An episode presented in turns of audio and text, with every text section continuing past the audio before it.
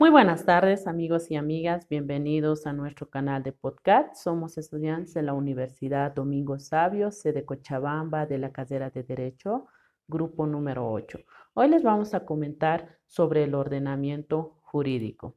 El ordenamiento jurídico es el conjunto de leyes dictadas por voluntad estatal para garantizar las reglas de convivencia social. El ordenamiento jurídico o simplemente el ordenamiento es el conjunto del derecho de una sociedad, es decir, el conjunto de normas jurídicas que rigen en un lugar determinado en una época concreta. La constitución política garantiza el principio de legalidad, la jerarquía normativa, la publicidad de las normas, la irretroactividad de las disposiciones sancionadoras, no favorables o restrictivas. El ordenamiento jurídico Está compuesto por la constitución política del Estado, las leyes, los reglamentos, los tratados, las convenciones, las disposiciones y, las, y otras regulaciones. La sociedad se organiza según su ordenamiento jurídico. Los distintos componentes del ordenamiento jurídico se articulan de manera coordinada a través de una jerarquía normativa es importante destacar que el ordenamiento jurídico es dinámico, ya que el Estado cuenta con potestades legislativas que le permiten adaptar las normas a las necesidades específicas de la población.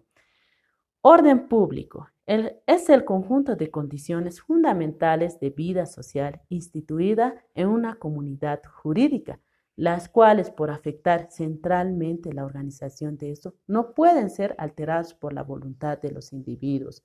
El orden público es la situación de normal funcionamiento de las instituciones públicas y privadas en las que las autoridades ejercen sus atribuciones propias y las personas ejercen pacíficamente su derecho.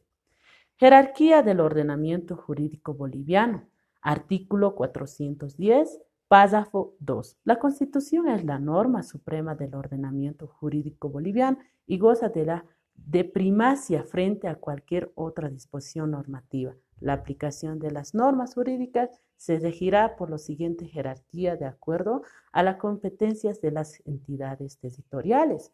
1. Constitución política del Estado. 2. Los tratados internacionales.